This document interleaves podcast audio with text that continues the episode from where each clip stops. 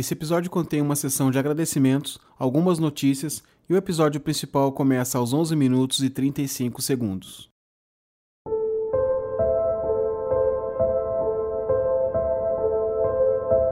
Seja bem-vindo ao Serial Cast.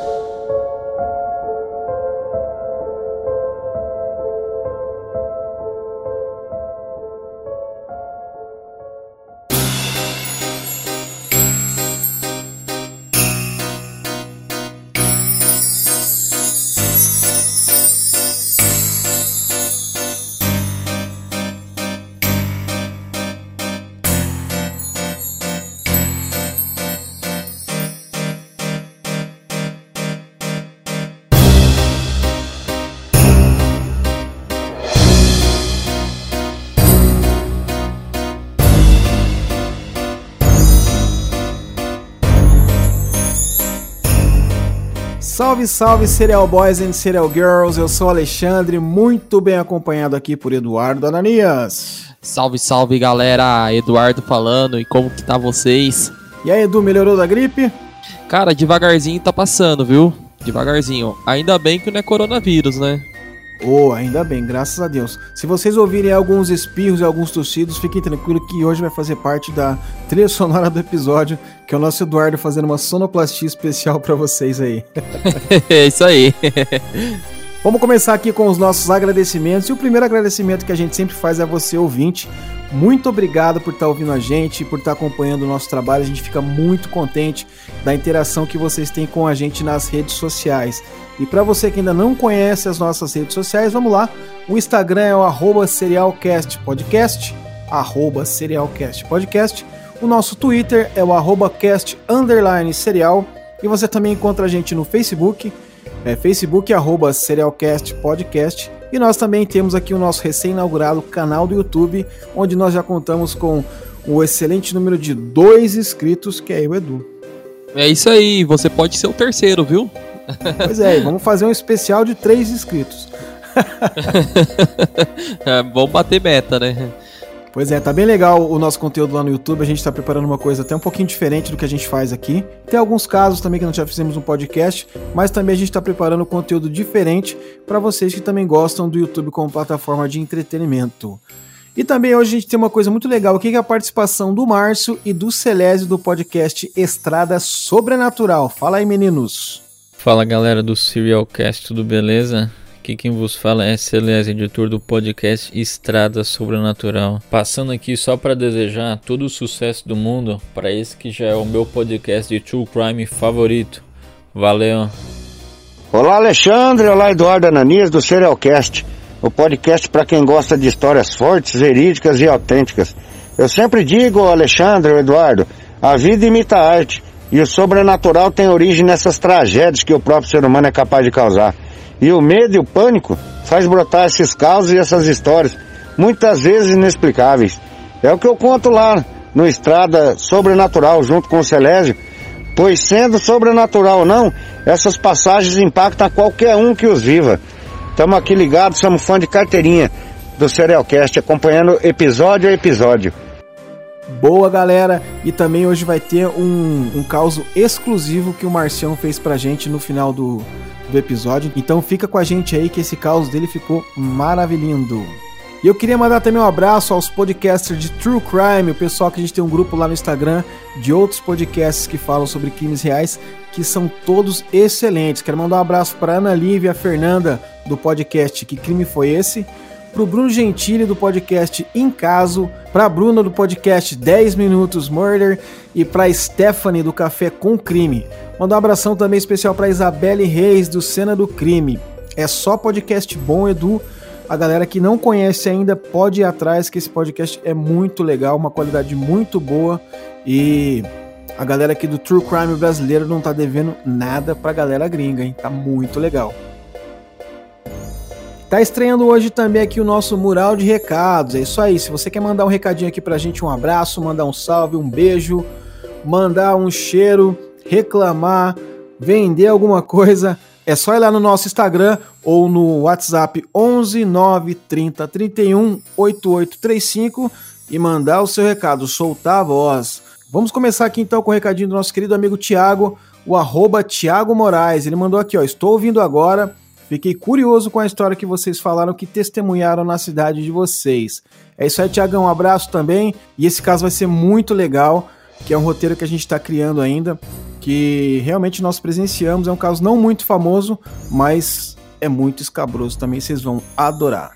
E a gente também tem um recadinho aqui do arroba underline Henrique Souza 1 onde ele fala: Tô adorando o podcast, vim pelo Hangar 18. Cara, que feedback legal. A gente teve um, um comentário né, feito pelo Hangar 18 sobre o nosso podcast. E, e, é legal, cara, a gente viu, vê o pessoal vindo de lá, assim como o pessoal sai daqui também vai para lá, que o podcast dele é top. Pois é, fiquei muito honrado. Quero mandar mais um abraço aí pro meu amigo Zoucas e pro Ribas também, do Hangar 18. Para quem não conhece esse podcast sobre ufologia, quem se interessa por ufologia, pode ir lá que é o melhor podcast de ufologia em língua portuguesa com certeza. Temos também aqui o recadinho do Alan Brito, arroba Alan Brito, underline, o melhor. Ótima ideia de falar sobre o Coringa. Além dele, dá para achar outros bem clássicos espalhados pela ficção. Um abraço do Serial Boy. Abração, Alan. O Alan tá falando aqui de uma coisa que a gente falou no episódio sobre criar um episódio sobre o Coringa e sobre os serial killers dos HQs. Que é, a gente tá estudando essa, essa pauta. Em breve vai vir esse episódio, né, Edu? Isso, com certeza. A gente vai estudar a pauta certinho e vai trazer um conteúdo top, viu? Digno de filme. a gente aqui também tem um recadinho aqui do arroba onde ele fala Fala galera do Serialcast, como vocês estão? Conheci o podcast recentemente e já estou adorando. O modo como vocês relatam os fatos e a história é sensacional. Parabéns pelo trabalho e continue assim. Cara, legal demais, viu? A gente tá. Cada episódio a gente tenta progredir, trazer um, um conteúdo sensacional para vocês. E valeu mesmo pelo feedback, cara. A gente vai chegar cada vez mais longe, graças ao apoio de vocês. Mandar um abraço também aqui para Suzane Casado, que mandou uma joinha pra gente. Abração, Suzane. Muito obrigado pela audiência. Oi, pessoal do Serialcast. Meu nome é Suzane e eu tava procurando um podcast de de assassinos, né, serial killers, porque eu acho muito interessante é, a mente dessas pessoas. E encontrei vocês e eu fiquei bem feliz, estou gostando muito de acompanhar o trabalho de vocês, assisto todas, já assisti todos os episódios. E é isso, um abraço, espero que vocês continuem com um bom trabalho e meu Instagram é Suzane Casado, tudo junto. Então, dados os nossos recados, abraços e agradecimentos, bora pro Serial News.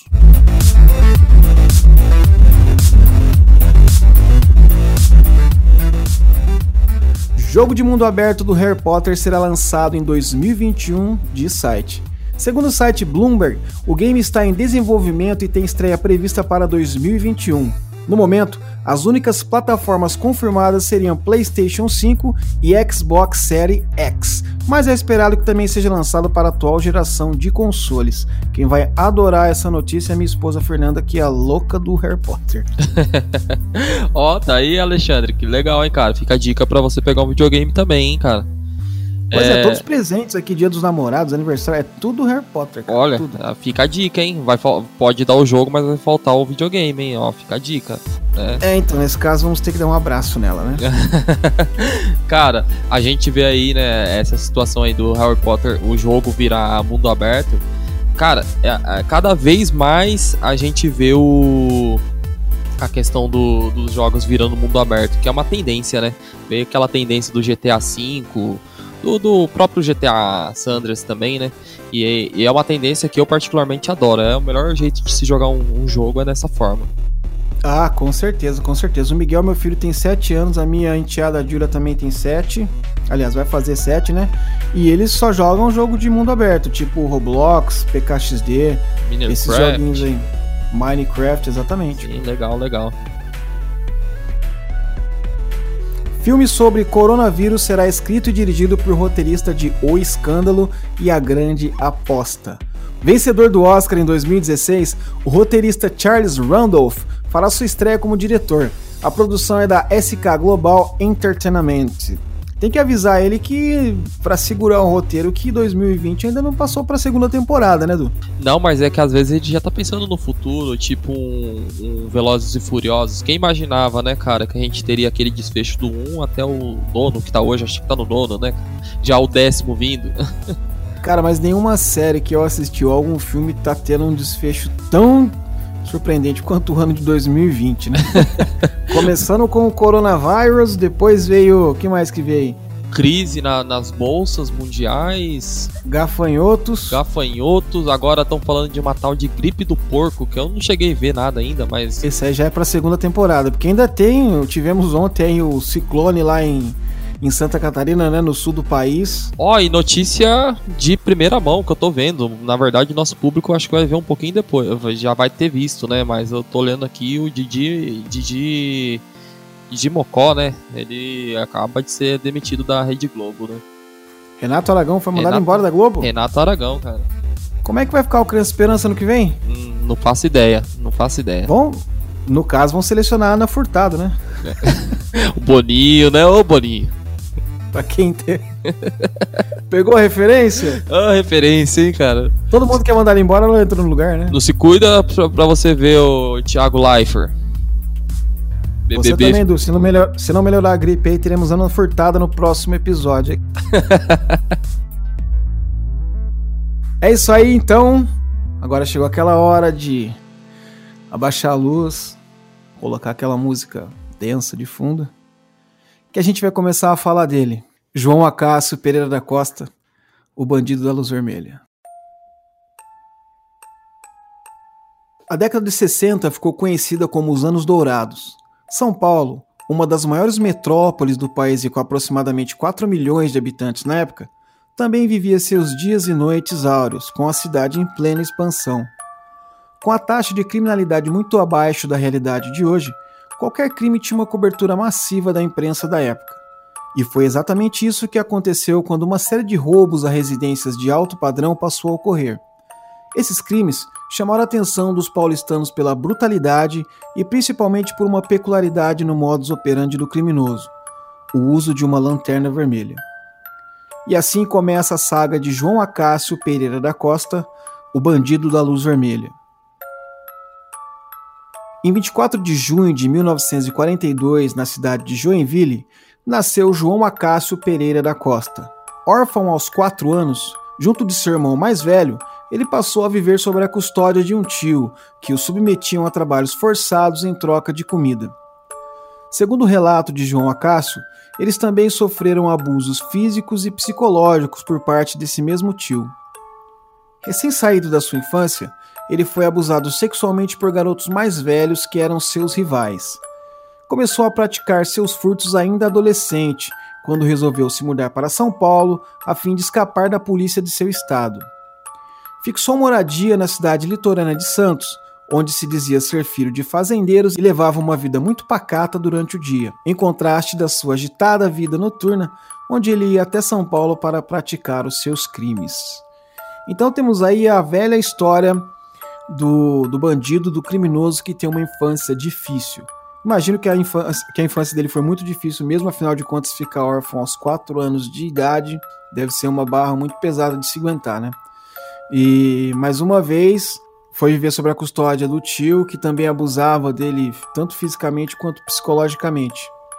Né? Então é mais aí mais um caso clássico de, de problema na, na, na infância e do que a gente chama de maldade hereditária, né? Sim, né? Uma, a gente vê que é uma coisa complicada, que é a gente até falando da própria família. O, o fato ainda, pior ainda, é o fato do tio dele ter ficado com, com a custódia, né? Com a guarda, e receber do governo para ter a guarda do, dos meninos e tratar eles da forma que tratou, né? É, há relatos mesmo do, do próprio bandido da luz vermelha que o tio dele tirava os cobertores dele, mandava eles dormir no chão. Aí era onde eles tinham que pular o muro de vizinho, roubar algumas coisas para eles poderem dormir, cara, porque no sul faz muito frio, né?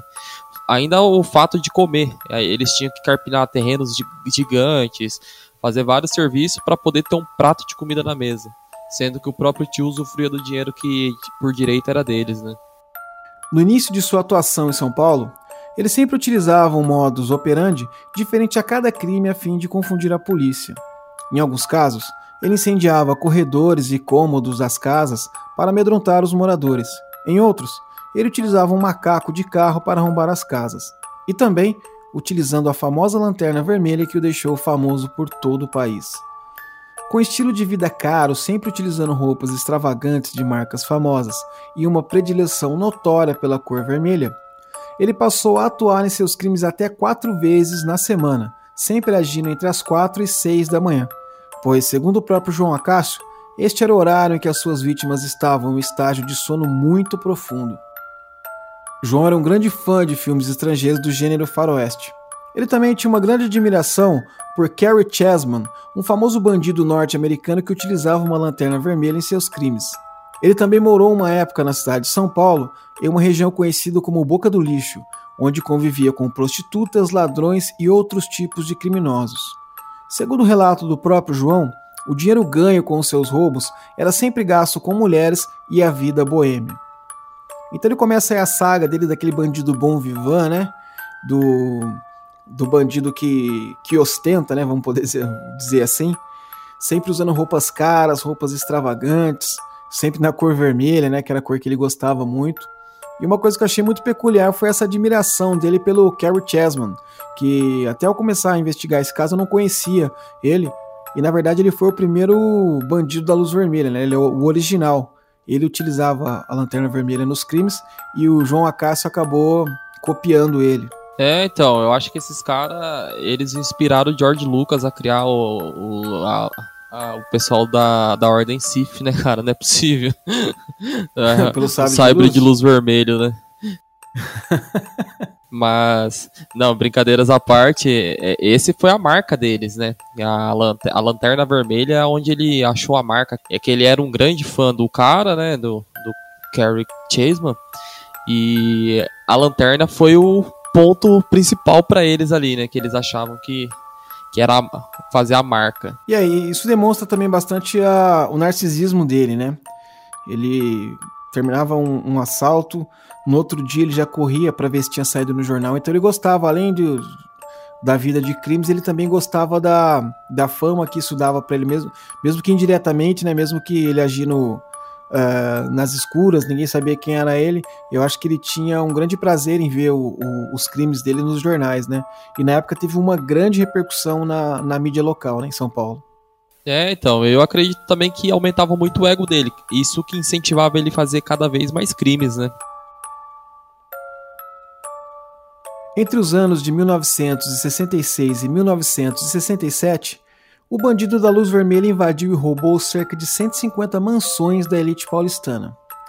João Acácio foi preso em 8 de agosto de 1967 na cidade de Curitiba, após a polícia descobrir que ele vivia sob a identidade falsa de Roberto da Silva. Em seu interrogatório, ele confessou quatro mortes atribuídas a ele. A primeira teria ocorrido em 3 de outubro de 1966, quando o estudante Walter Bedran, de 19 anos, ao tentar surpreender o bandido que acabara de invadir o quintal da sua residência no Sumaré, foi alvejado com um tiro na cabeça. Dez dias depois, a vítima foi o operário José Enéas da Costa, de 23 anos, que foi morto durante uma briga com um criminoso em um bar do bairro da Bela Vista. Em 7 de junho de 1967, no Jardim América, o industrial Jean von Christian Zaras Patak, ao reagir a uma tentativa de roubo, foi também assassinado numa troca de tiros. E em 6 de julho de 1967, João Acácio ainda matou o vigia José Fortunato, que tentou impedir sua entrada na mansão em que ele fazia guarita no bairro do Ipiranga. Por conta disso, ele foi condenado por quatro assassinatos, sete tentativas de homicídio e 77 assaltos, e ganhou uma pena de 351 anos, 9 meses e 3 dias de prisão. Nunca ficou comprovado, porém, que Acácio cometeu estupro ou que teve relações sexuais com suas vítimas. Então essa é a parte aonde ele deixa de ser aquele bandido que era considerado pela mídia ou considerado pela, pela classe ali, trabalhadora e tal, o Robin Hood, e passou a ser realmente um bandido, um criminoso perigoso, né? Onde o pessoal passou a realmente temer o bandido da luz vermelha porque começou a ocorrer mortes, né? E a gente vê que as mortes é, foram muito, muito próximas uma, da outra, uma das outras, né? A gente vê tantos assaltos que ele fez, né, no, no antes da primeira morte, que ele basicamente era tido como um, um anti-herói, né? Só que a partir do momento que ele começa a cometer essas mortes, assim, parece que desencadeia em cima dele, né, cara? É uma, uma coisa diferente, assim, ele é um pouco diferente dos outros psicopatas que a gente fala, né? Exatamente, as pessoas passaram a, a temer, né? Antigamente poderia, na época tinha até uma certa, vamos dizer assim, entre muitas aspas, uma certa admiração por ele, por ser aquele bandido que estava apavorando a classe, a classe alta da, da, da, sociedade, de repente ele passou a cometer crimes e o pessoal viu que a coisa começou a realmente ficar séria e que talvez ele não era esse, esse anti-herói como o pessoal costumava imaginar ele, né? É, que se você pegar, né, a, a, a nossa cabeça, às vezes ela fala muito assim, pô, a gente acaba vangloriando uma pessoa né, por atos assim, igual Robin Hood mesmo, vamos dizer assim, ele roubava dos ricos e dava aos pobres, mas na teoria isso é errado, né, cara, a gente tirar de uma pessoa, ainda mais do jeito que ele fazia, né, cara, tirava e acabou até tirando vidas, né, e embora não tenha casos comprovados de abuso sexual, ainda mais pela época, né, mas ele mesmo citou que ele fez muitos abusos sexuais assim, nas mulheres, né. Embora sua pena foi estipulada em quase 352 anos de detenção, a legislação brasileira permite que se cumpram apenas 30 anos. Por isso, em 26 de agosto de 1997, o bandido da luz vermelha estava novamente às soltas. Porém, portador de um quadro de esquizofrenia e com um comportamento afetado pelo uso de medicamentos, João Acácio já não tinha mais a mesma desenvoltura dos anos 60. Segundo relatos, ainda com status de celebridade, ao ser abordado pelas pessoas na rua que pediam seu autógrafo, ele apenas escrevia a palavra autógrafo. Então o João Acácio ele cumpriu os 30 anos que a legislação brasileira permite que apenas sejam cumpridos, né? E saiu no dia 26 de agosto de 1997. Eu me lembro do dia em que ele foi solto, porque eu já conhecia a história do bandido da luz vermelha pelo que a minha mãe comentava sobre isso, né? E na cabeça da minha mãe, que viveu a, a juventude dela né, parte da mocidade nos anos 60, é, ainda tinha esse, esse personagem que estava vivo no imaginário popular daquela época. Eu me lembro que ela falava de uma maneira exatamente como a gente está dizendo aqui, do anti-herói, daquele, daquele ladrão famoso, né, do cara astuto. E era isso que a mídia pregou muito na época, né, principalmente pelo fato dele roubar a sociedade mais rica e tal. Então criou-se esse, esse mito em cima dele. Então eu já conheci um pouco da história dele, mas não da maneira que conheço hoje após eu estudar para esse roteiro, para o podcast e tal. Mas eu conhecia da maneira que a minha mãe falava dele. Então eu me lembro muito bem quando ele foi solto, né, eu tinha 16 anos na época, e eu me lembro de uma reportagem que o Gil Gomes fez, né, o falecido repórter Gil Gomes, que para mim foi um dos melhores repórteres que teve na televisão brasileira e no rádio também, né? Muito mais no rádio que na televisão, né? E o Gil Gomes ele fez uma uma entrevista com o Bandido da Luz Vermelha, e ali eu vi que o Bandido da Luz Vermelha parecia que não era o mesmo que a minha mãe contava, porque era um cara totalmente debilitado, você via que ele sofria claramente de problemas psicológicos, né, de, de, de problemas mentais, e isso de certa forma começou a acabar o mito dele aí, né, quando ele saiu da, da cadeia, um, ele não era nem sombra do que ele foi nos anos 60. Ah, e como eu, eu disse do Gil Gomes também, a gente vai colocar aqui um trechinho da, da entrevista que o Gil Gomes fez com ele na, na saída da cadeia dele em 1997. Os principais fatos policiais do dia, com o maior repórter do rádio brasileiro.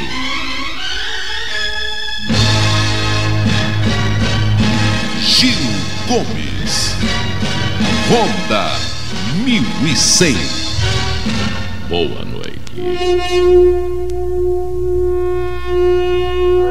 Bom dia, Roberto Pérez. Bom dia. O assunto principal da semana: a libertação do Luz Vermelha.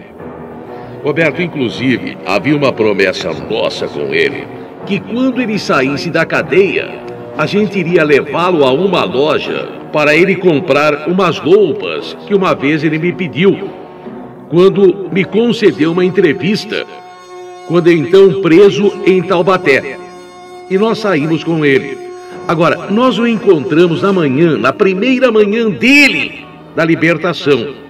Inclusive, marcamos um encontro com o advogado dele e ele. E Roberto teve momentos assim. Olha, a gente estava conversando com ele e ele viu um relógio de parede que há 30 anos ele não via. Vamos à gravação? Noite, uma noite maravilhosa. Primeiro relógio que vejo hora na minha na cadeia. Primeiro relógio. Primeiro relógio que você nem, vê? Nem na, na casa do, na casa do pedi pra ver a hora certa. O primeiro relógio que eu vi no, no quarto da PM aí. Polícia Militar, né? Ele acha a coisa mais fantástica do primeiro dia de liberdade dele o cantar de um bem te vi. Me acordei, olhei assim, já. O bem TV, bem TV. Gostei do bem TV na cadeia, né? Bem TV. Aí eu remelei baixinho pra ninguém, pra bem TV, bem TV. Aí, tô, tô, aí ele chegou, já chegou. Eu já saiu, já tinha saído na padaria, tudo bem. Aí foi no, no fazer a barba, uma coisa, tudo bem. Ele até imitou, fez uma paródia do Roberto Carlos. Aquela, Roberto, eu não canto Roberto, canto Luz Vermelha, né? Luz vermelha, meu amigão, eu trago o seu nome guardado no meu coração. Não adianta nem dizer tudo isso que eu lhe digo, mas é muito bom saber que eu tenho um grande amigo, tá aí? Ele viu uma loira passando e ele 30 anos e o primeiro dia de liberdade. Ô, loira bonita. Não é fácil. Olha que loira bonita que passou ali. Mas eu não, essa é eu acho que não é Nossa Senhora casada, hein? Nossa Senhora casada. A senhora casada. Mulher casada e ó, mulher casada e ó, que eu respeito pra caramba. Respeito. Moço, mulher casada, eu só vou cair em aventura de mulher de boate, sabe? Agora se tem uma mulher que gosta de mim, se tem uma mulher, que- uma senhora que gosta de mim, uma beleza, eu converso com ela, tudo bem. O Luz Vermelha. Ele escolhendo a roupa. Ele querendo a roupa. Certo?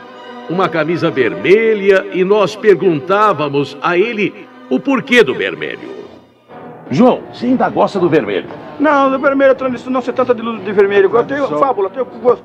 Eu vi um milhão de pessoas com vermelho, não tem nada de luz vermelha, eu vi com vermelho. Então deixa com uma blusinha vermelha com Uma branco, blusa vermelha. com uma calça branca. Eu quero ver se quanto sapato isso aqui branco, para ter uma de, um, de médico dos médicos, de ciência de Cristo, né? Aqui São Lucas era médico do médico. Eu quero um sapato desse aqui branco e uma, uma blusinha dessa Uma calça branco, um sapato branco, uma blusa vermelha. Uma blusa vermelha pra. Tudo bem. E uma menina bonita. Menino não quer, menino não quer.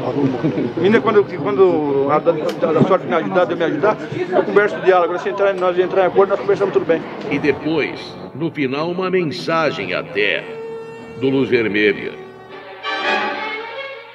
Você seja o homem que todos nós esperamos que você seja. João, publica abertamente que aqui é um homem de bem, um cara bacana, não se trata de bandido, não se trata de, de cobiçar coisa dos outros, respeitar desde uma criança até mais velho, bárbaro dos senhores, e se eu dar uma casa com o Senhor, que Deus o livre e guarde, hein? Então eu quero passar toda a vida na cadeia como sem vergonha, como um autêntico arrombado, não como um homem de bem, falou? Tá legal. Se você consertar o mundo, não.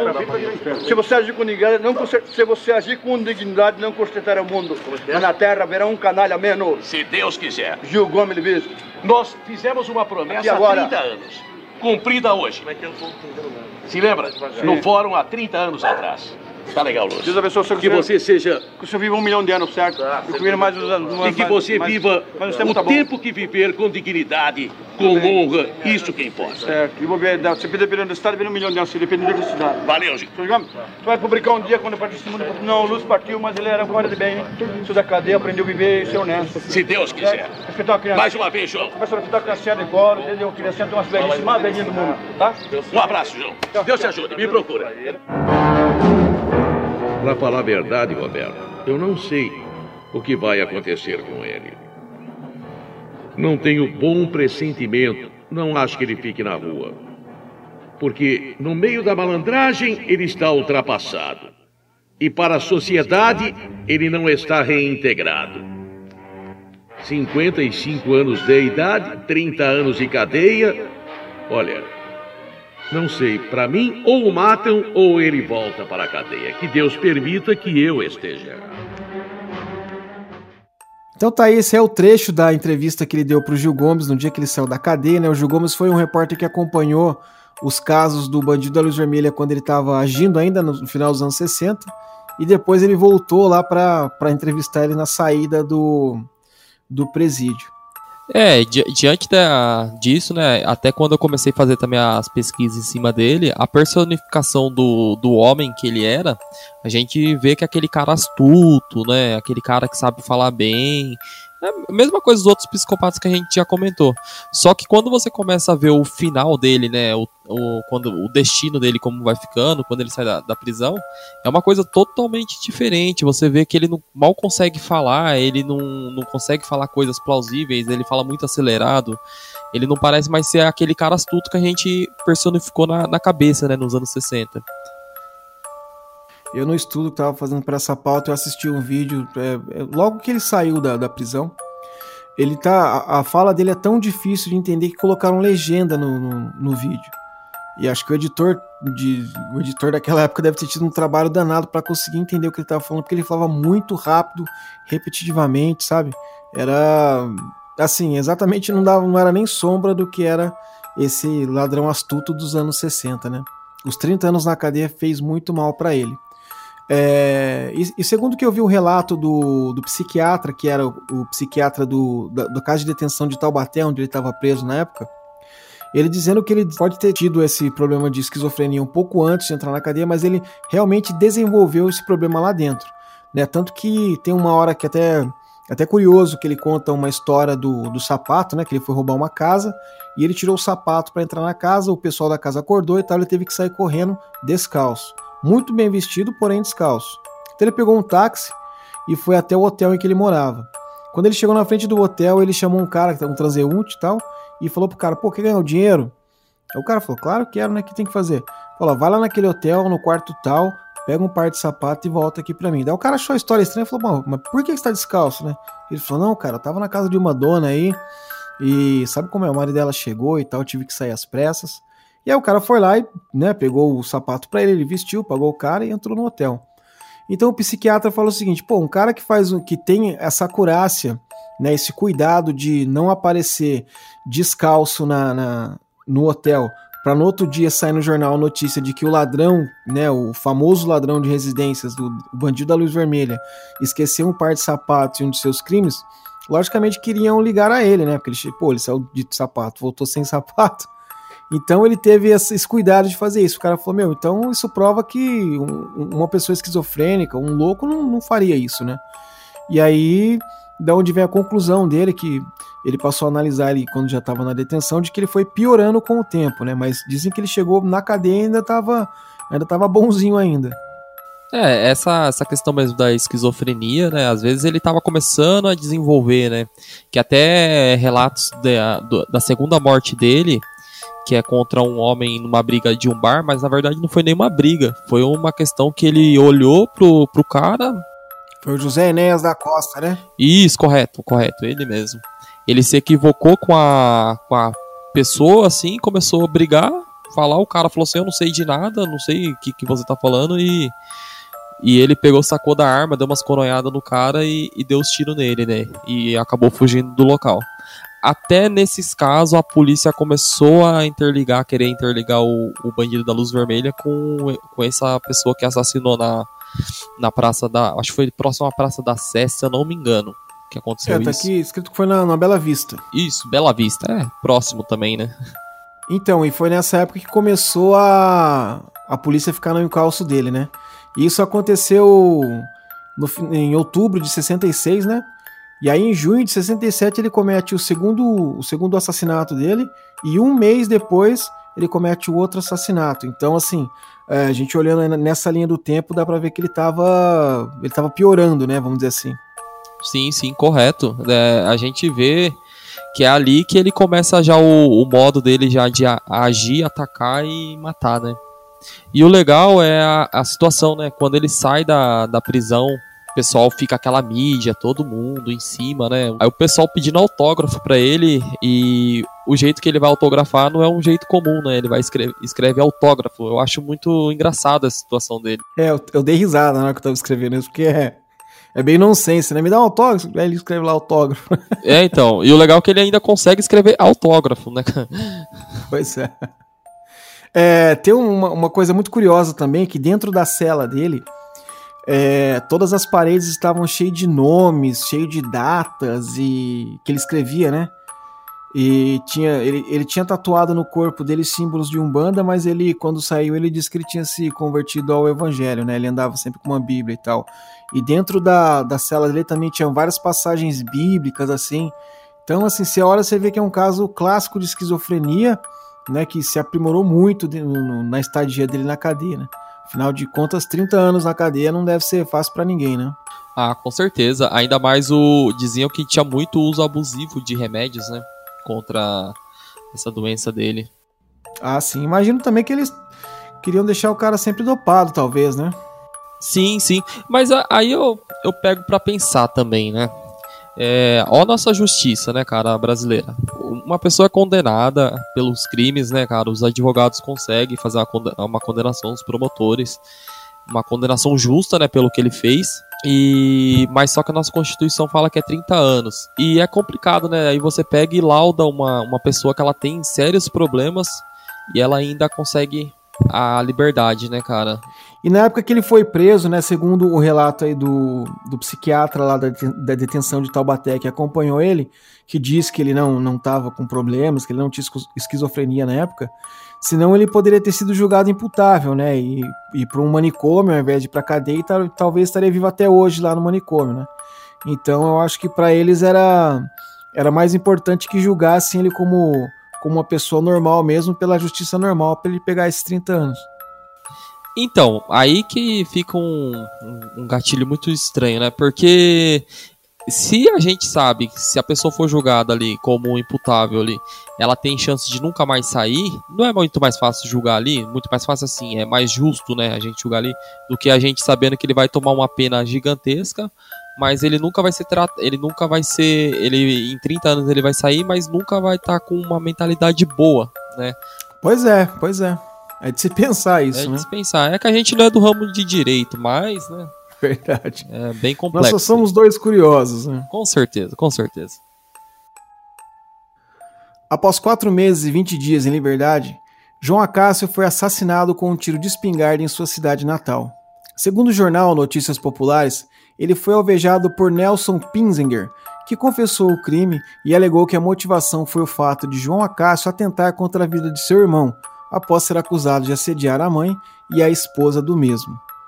Então, olha só que destino trágico que teve o bandido da Luz Vermelha após 30 anos na cadeia, após uma carreira de crimes aí, vamos dizer assim, crimes brilhantes, né? Uh, crimes dignos de filme. Ele saiu da cadeia totalmente debilitado e foi morto pelo Nelson, Nelson Pinziger, né? Em, em legítima defesa até por uma coisa muito banal, né?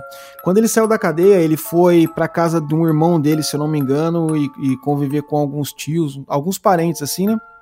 E em pouco tempo eles expulsaram ele da casa, que ele arrumou uma briga lá e tal. E aí esse Nelson que deu guarita para ele, que, que levou ele até a casa dele, ele começou a trabalhar com esse Nelson.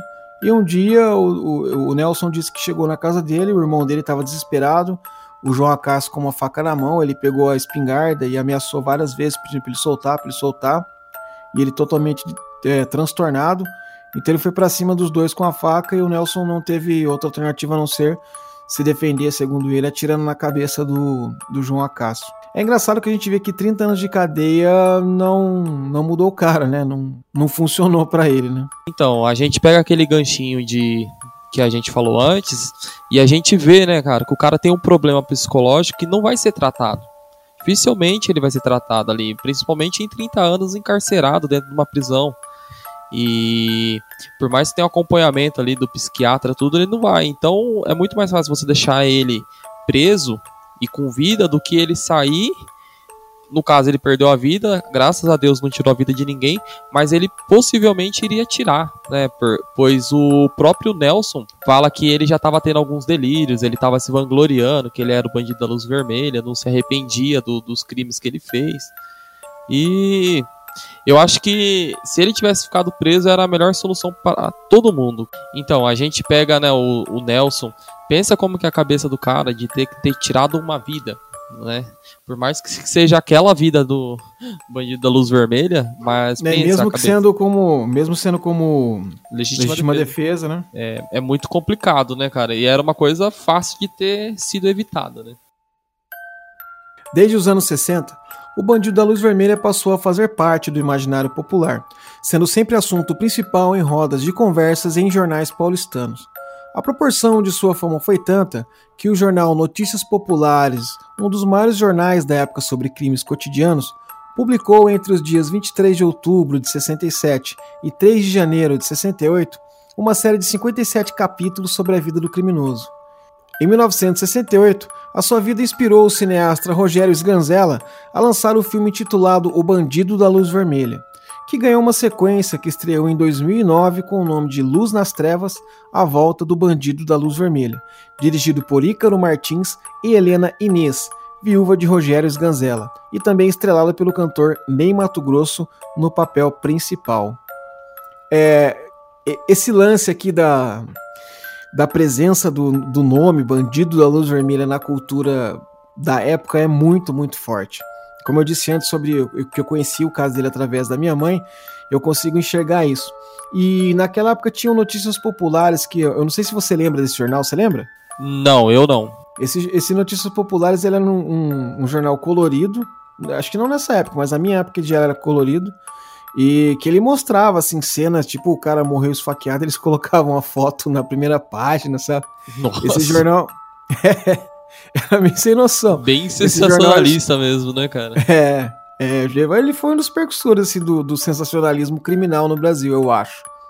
Esse jornal ele tinha um apelido que o pessoal falava que era o jornal que espremia sai sangue, sabe? Tá louco. é verdade. Quem tem um pouquinho mais de idade aí vai lembrar disso. E esse jornal explorou demais a vida dele a ponto de criar uma, uma espécie de uma minissérie no, no jornal contando a vida do cara, né? Então eu imagino como que isso não, não, não fez ele habitar cada vez mais a, a, cabeça do o mundo do imaginário popular no Brasil, né? Sim, sim. A, a gente falando da, da cultura pop dele, né? A cultura popular. Cara, a gente, é o nosso Manson, né? O nosso Charles Manson do Brasil, se você for imaginar ele inspirando filme, músicas, né, inspirado. E, e, é basicamente criado em cima daquele mito, né, que ele, que ele se criou. Tem várias histórias sobre ele, vários jornalistas falando sobre ele. Então cria muito esses mitos, né. É, criam-se uma, uma série de histórias em volta do personagem Bandido da Luz Vermelha, né. Eu acho que uh, ele, talvez ele chegou... Se a gente for classificar ele, por exemplo, hoje, existe vários criminosos que são iguais ou até piores do que ele, né e que não tem tanta fama e tal. E é muito curioso, né? Como, é, como tem alguns países, por exemplo, onde eles não dão muita atenção para a série de crimes que começam a acontecer, né? Exemplo, eles descobrem que tem, sei lá, cinco mulheres que foram mortas com o mesmo modus operandi e tal. O que, eles fazem? Eles vão lá e brecam a imprensa, porque na verdade o serial killer, o psicopata, ele quer, ele quer aparecer, ele quer fama, né? Ele quer os holofotes sobre ele. Então, se, se tiram os holofotes, a chance dele parar de, de de fazer esses crimes e tal, talvez seja maior, né? Ou não. A gente não entende a cabeça deles, né? Mas é uma tática que eles utilizam, né? E na época era totalmente o contrário, assim, qualquer coisa que acontecia, eles faziam um alarde enorme com as notícias e tal, e ele adorava isso, né? Ele era totalmente narcisista, né? A imagem que, que a gente tem dele é de um cara bem narcisista que adorava ver os crimes dele, os, os crimes deles aí estampando a página do Notícias Populares, né? É, essa, essa situação que você comentou de de telejornais que hoje em dia mudou aquela tática de ficar mostrando, né? Que não mostra mais, na verdade. É uma tática, acho que lá de fora, né? Porque a gente vê lá em outros países, principalmente Estados Unidos, a gente vê vários casos de massacres, né, cara? Que na verdade quem comete o um massacre é um serial killer. Entendeu ou não, né? E a gente vê aquele caso que teve na Nova Zelândia, que basicamente só falaram no, no, no primeiro dia que teve um massacre e depois meio que sumiram com aquela notícia. Exatamente, da Nova Zelândia foi a, a tática foi justamente essa. Em Sim. Londres também fizeram isso, né, com os ataques que tiveram numa ponte lá com o rapaz com a faca, né? Eles estão abusando, é, eles estão eles estão abordando o terrorismo agora com essa tática de, de não propaganda, né? Porque na verdade o que o, esses grupos terroristas querem é a propaganda aí da, da, da causa deles, né? Então eles estão fazendo o inverso, né? Embora aqui no Brasil ainda, por mais que não se falam tanto, mas ainda quando acontece alguma coisa assim, se repercute muito durante um, algum período curto, né? É, então, a gente tira uma base, por exemplo, eu não sei se você tem uma, uma lembrança muito viva disso. Acho que sim, porque Você não é tão novinho assim, né? é, mais ou menos, né? É um bebê. Dos ataques do PCC em São Paulo, né? Que Lembro. parou o Estado. Teve todo a- a- aquela série de ataques, etc e tal. Mas o que correu, cara, de fake news, né? Na época não existia o termo fake news, né? Mas o que correu de boato, a boca pequena. Então, é, isso ajudou a disseminar ainda mais o, o- o pânico e trabalhou a favor do, do, do primeiro comando da capital na época, né? No intento deles de, de parar o Estado mesmo, né? Eu me lembro que eu, eu trabalhava, acho que na Motorola na época, e aí tinha aquele negócio de toque de recolher e tal, e às vezes não tinha nem acontecido de- do- dos caras falarem isso, né? Mas ficou aquele pânico total. Você imagina hoje, isso porque na época nem existia o WhatsApp, né, cara? Imagina hoje com WhatsApp, com rede social, né? Esses dias, pra você ter uma ideia, é, eu tava lá fora, tal, olhando o Facebook, e aí uma moça postou assim, ó, aqui no meu bairro passou um carro atirando. E o bairro do dela é do lado do meu. Uhum. Eu falei, putz.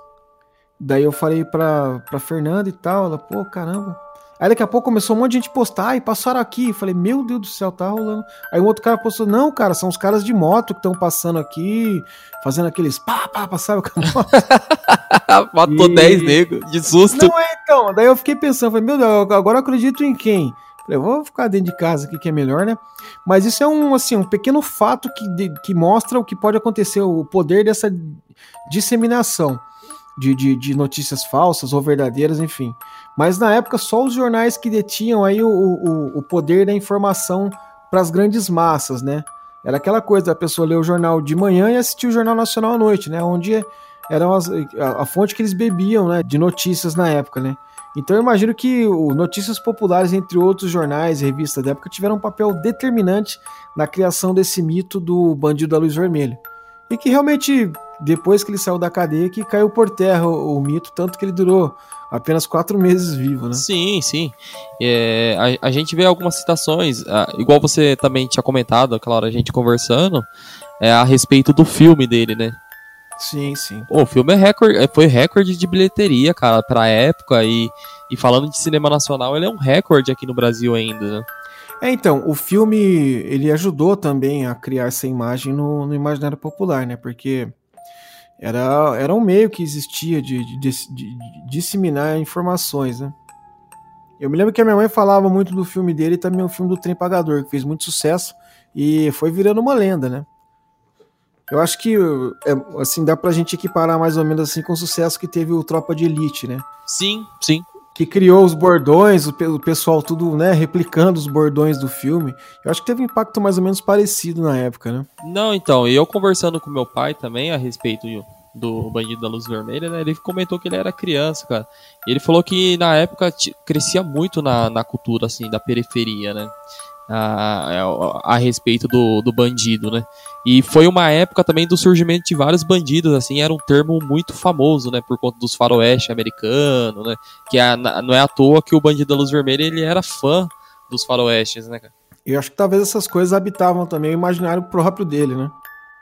Também, também. Ele é, é, é muito complexo, assim, a gente vê a- as reportagens sobre ele, ele mesmo falando, os relatos dele com o psiquiatra, assim, parece que às vezes ele começa a fantasiar aquilo, parece que ele tá vivendo aquilo, mas na verdade não viveu.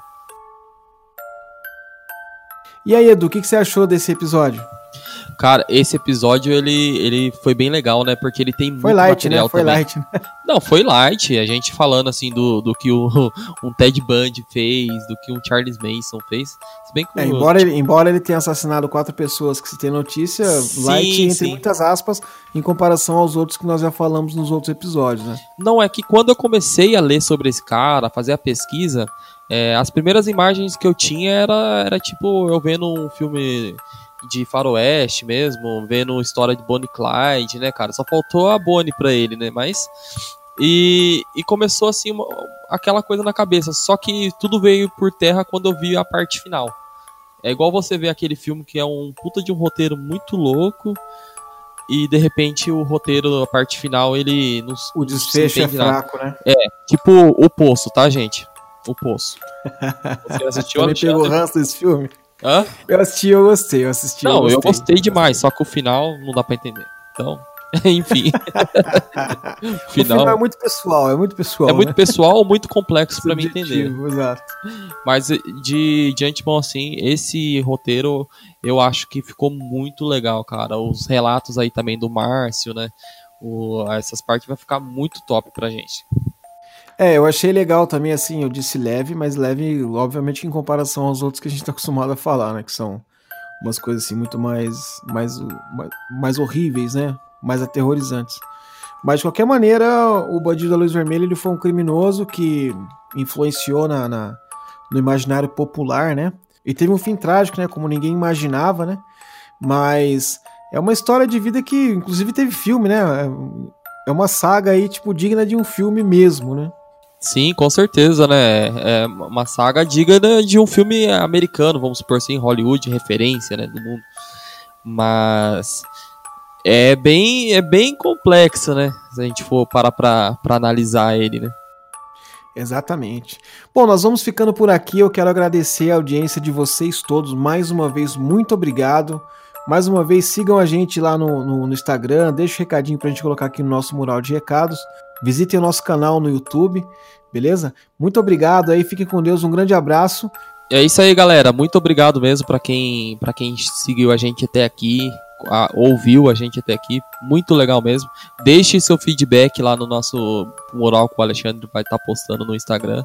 E se vocês puderem passar um feedback, a gente vai estar tá de ouvidos abertos e portas abertas também para recebê-los. É isso aí. Fiquem agora com um relato especial que o Márcio Caminhoneiro lá do podcast Estrada Sobrenatural preparou pra gente. Exclusivo. Olha que honra. Valeu, gente.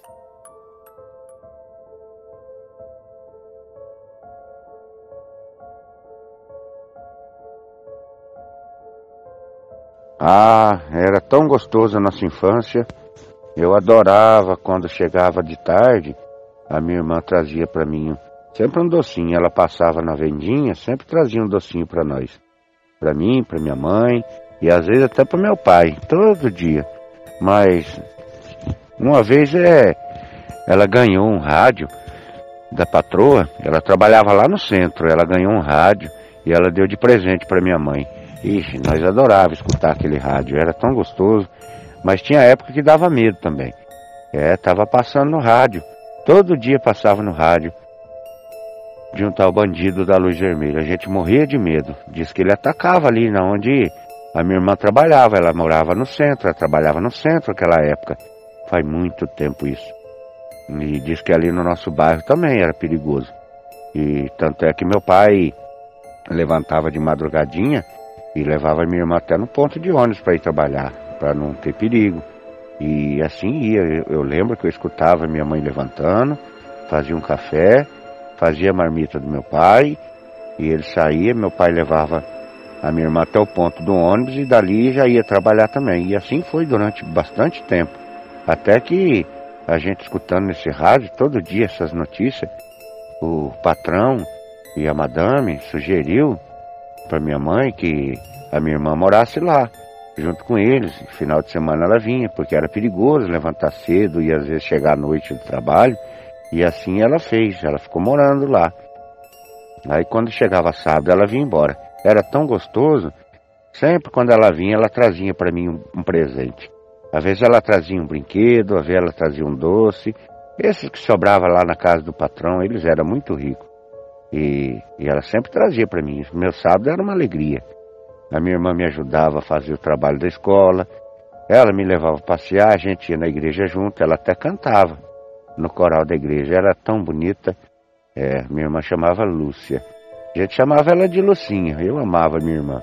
Mas um dia, um dia foi tudo diferente. Chegou no sábado, minha irmã chegou. Ela nem me abraçou, nem me deu presente nem me beijou.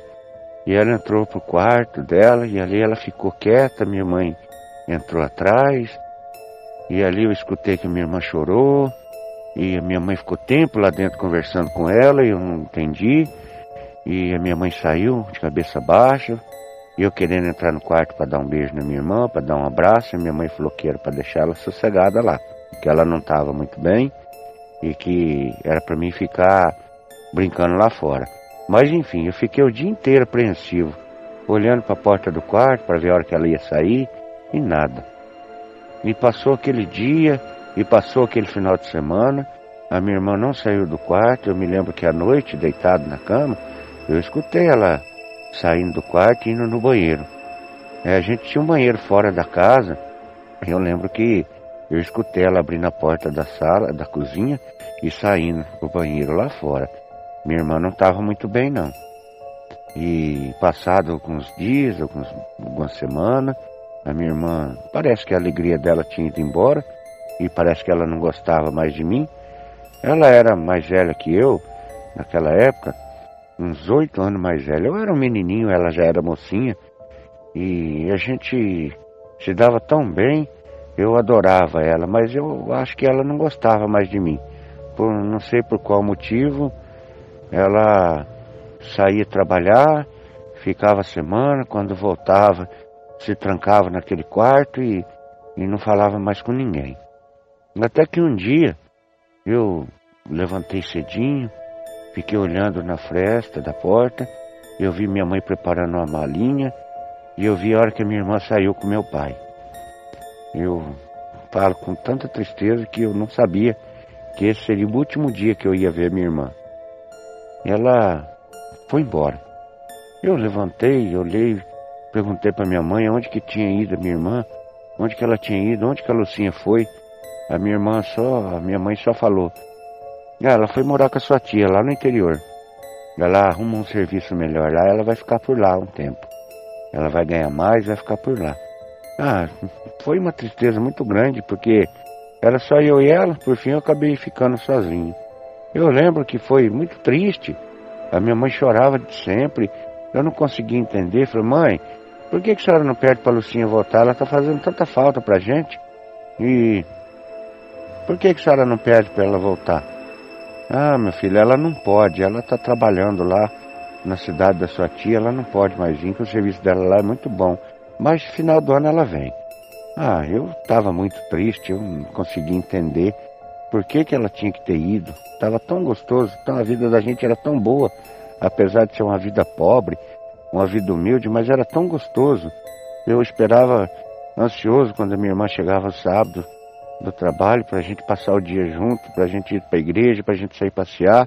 Enfim, isso aí acabou. E um certo dia, meu pai levantou de madrugada, bem cedinho, minha mãe, eles me deixaram na casa de uma vizinha que a gente tinha e eles saíram. A vizinha falou que eles foram fazer uma viagem, mas logo de noite ou, ou amanhã estaria de volta. Mas enfim, passou aquele final de semana e nada. Eles foram chegar em casa, já era numa terça-feira. Eu fiquei ali com aquela vizinha e lembro bem quando minha mãe chegou, minha mãe chorando muito, meu pai de cabeça baixa, abatido. E eu, sem entender nada, falei, mãe, para onde a senhora foi? O que, que aconteceu? Minha mãe só falava que nada, não tinha acontecido nada, mas eu não estava entendendo. E também eu era só um menino naquela época, não entendia essas coisas de gente grande. A única coisa que eu entendia é a saudade que eu tinha da minha irmã, que era muito grande, e sentindo a falta dela. Passado um, um tempo, uns seis meses mais ou menos, a tristeza naquela minha casa era tão grande, a minha mãe chorando. Teve vezes do meu pai até levar ela para o médico, para o hospital, de tão ruim que a minha mãe ficava, eu não conseguia entender por causa daquilo tudo. É, a nossa vida estava tão bem, de repente ficou tão triste. Foi quando passou mais uns três meses, quatro, eu de tanto perguntar, a minha mãe revelar para mim que da minha querida irmã Lucinha tinha morrido. Eu não entendi, eu não consegui entender. Enfim, eu falei, mãe, mas como? Meu filho, aquele bandido da luz vermelha, ele entrou na casa do patrão e da madame, ele violentou a sua irmã e e a sua irmã ficou grávida e a gente precisou levar ela embora. Só que a sua irmã não resistiu. Passado um tempo, ela teve uma depressão muito forte e ela acabou perdendo essa criança por sorte, ou por azar, ou por sei lá qual vontade de Deus, e ela acabou morrendo também. Meu mundo caiu, meu mundo veio ao chão. Eu era um menino, eu tinha que me fazer homem para suportar um, um desespero tão grande da minha mãe contando aquilo e eu chorando. Eu me lembro que nessa época meu pai pouco, pouco falava e, e a partir desse dia passou a falar menos ainda. E a minha mãe explicou que esse bandido da luz vermelha entrou na casa do patrão e a violentou. Eu queria sair para o mundo, caçar esse tal bandido da luz vermelha que estava aterrorizando todo mundo e ter feito essa tragédia com a minha irmã. Mas eu era só um menino na época e eu não conseguia, eu não, não tinha como ter nenhuma reação. Enfim, passado muitos anos depois disso, eu com muita falta da minha irmã, eu pude fazer uma visita para essa minha tia, onde minha irmã ficou até os últimos dias. E essa minha tia falou: A sua irmã ela estava muito ruim e não conseguiu resistir, perdeu, mas ela piorou depois que ela descobriu, num dia que ela foi pegar as compras do mercado no porta-mala do carro do patrão, ela viu no porta-mala do carro do patrão uma lanterna de luz vermelha e a chave do quarto da casa onde ela morava, junto. Aí eu fui entender porque o patrão, a madame, não apoiou em nada, aquilo tudo ficou encoberto. Meu pai minha mãe muito humildes, pobres, sem ter nenhuma reação, sem ter como reagir àquilo. E a vida da minha irmã foi levada. E eu me lembrei no episódio de um radialista famoso que falava no rádio que ninguém nunca ia ter certeza de qual e quantos crimes esse bandido da luz vermelha fez. Eu sei que esse crime, se foi ele ou se não foi, acabou com nossas vidas. Devastou a minha vida e a vida da minha mãe e a vida da minha família.